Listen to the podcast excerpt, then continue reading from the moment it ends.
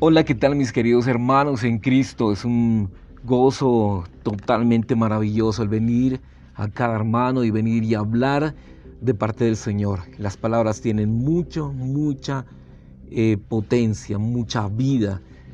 Es necesario que usted venga a la vida, que usted venga y sea aquel que habla, ministre vida.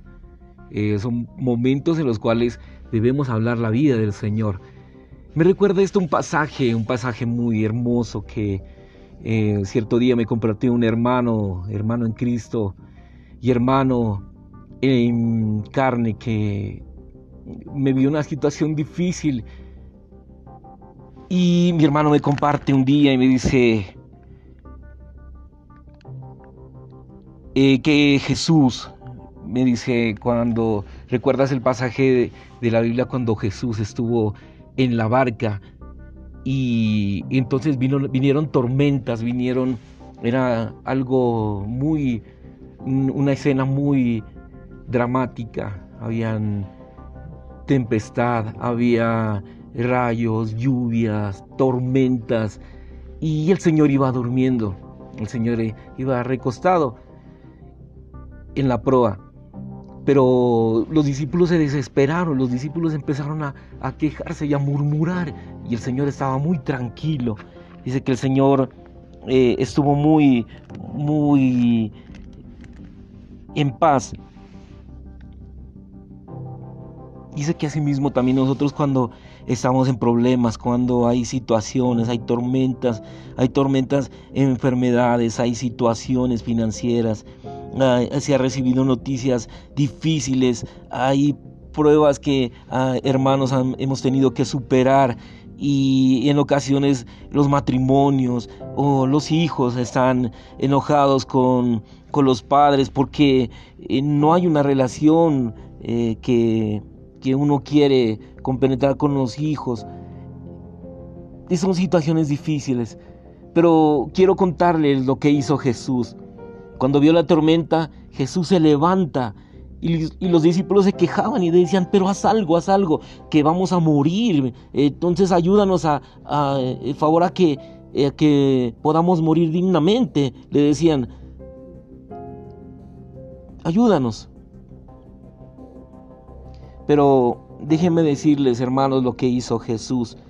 Jesús no lloró, no se desesperó, no se quejó, no se enojó. La Biblia dice que Jesús miró la tormenta y le dijo, silencio, cállate. Y cuando le habló, la tormenta, todo volvió a estar tranquilo y en paz. No sé eh, en qué manera, pero el Señor reprendió la tormenta.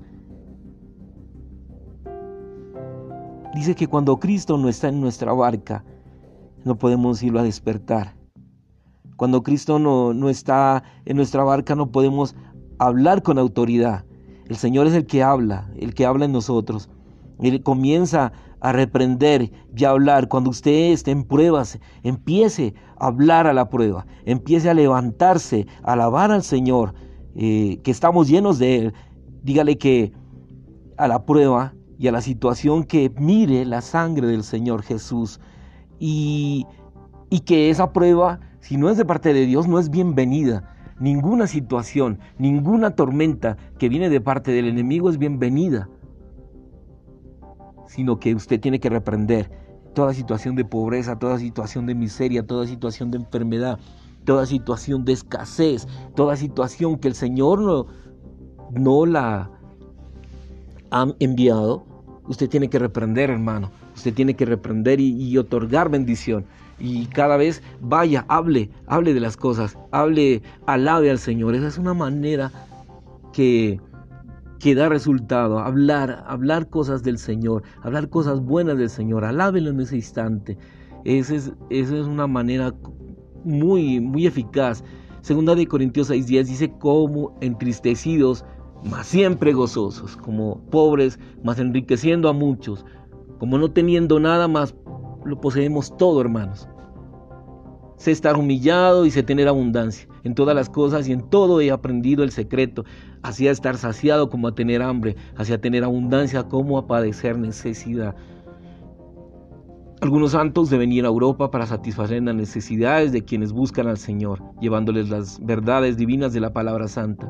Después de esos cuatro días y cuatro horas de guerra con Irak, el Señor puso en mí la urgencia de invadir Europa con las verdades divinas que hay en el recobro del Señor. Debemos emigrar a Europa en vez de ir allí para hacer grandes obras o movimientos. Seremos bien acogidos porque la gente de allí quiere recibir lo nuevo que proviene del occidente.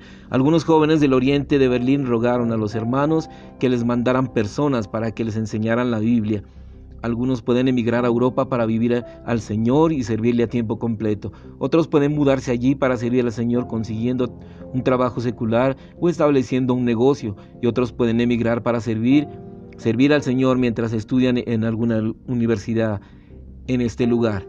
Los que se dedican a la obra del Señor deben vivir por fe, confiar en Él con respecto a sus necesidades y recibir su suministro por medio de los santos y las iglesias. Si por parte del Señor tenemos la inclinación y el interés de servirle exclusivamente a Él, no debemos preocuparnos por nuestras necesidades. Tenemos que poner nuestra fe, toda nuestra confianza en el Señor. Sabemos que Él está en nuestra barca. Aleluya. Tenemos que poner nuestra fe, no debemos pensar que tendremos una vida opulenta, al contrario, debemos prepararnos para sufrir y el primer sufrimiento es la pobreza. Necesitamos aprender a servir al Señor en la pobreza.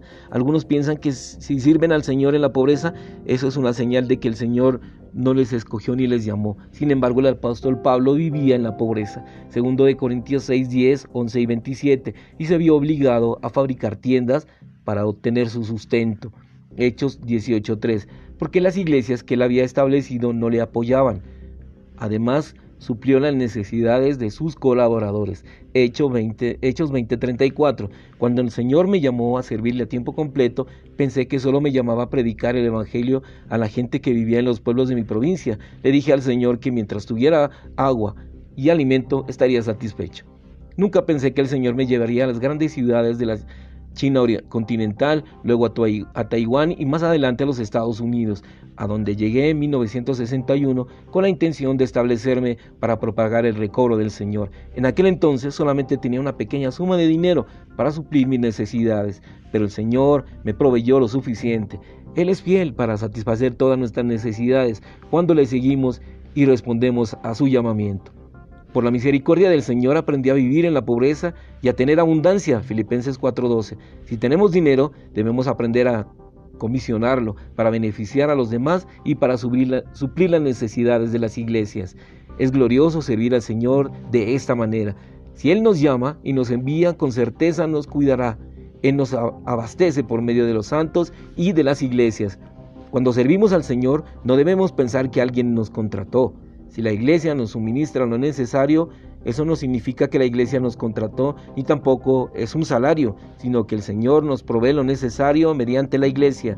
Tenemos que entender claramente que a fin de sostenernos, el Señor necesita que su cuerpo, la iglesia y sus miembros, los creyentes, cooperen con Él, porque no nos abastece directamente, sino indirectamente por medio de su cuerpo y sus miembros. Aleluya, aleluya al Señor, porque Él nos restablece, nos guarda, nos reconforta para su iglesia. Necesitamos eh, con ánimo trabajar, trabajar eh, y poder sustentar, poder llevar nuestro dinero a la iglesia y poder que el Señor bendiga este día con su vida gloriosa, con su vida maravillosa. Nos ha otorgado de lo mejor, de su vida, nos ha otorgado de lo que el Señor tiene para nosotros, su vida maravillosa, todo lo ha suplido. Aleluya. Todo está en las manos del Señor. Este día está en sus manos. Gloria al Señor. Gracias por amarnos. Gracias por bendecirnos, Señor. Te amamos, Señor Jesús. Te amamos, Señor Jesús. Regresa pronto, Señor. Amén y amén.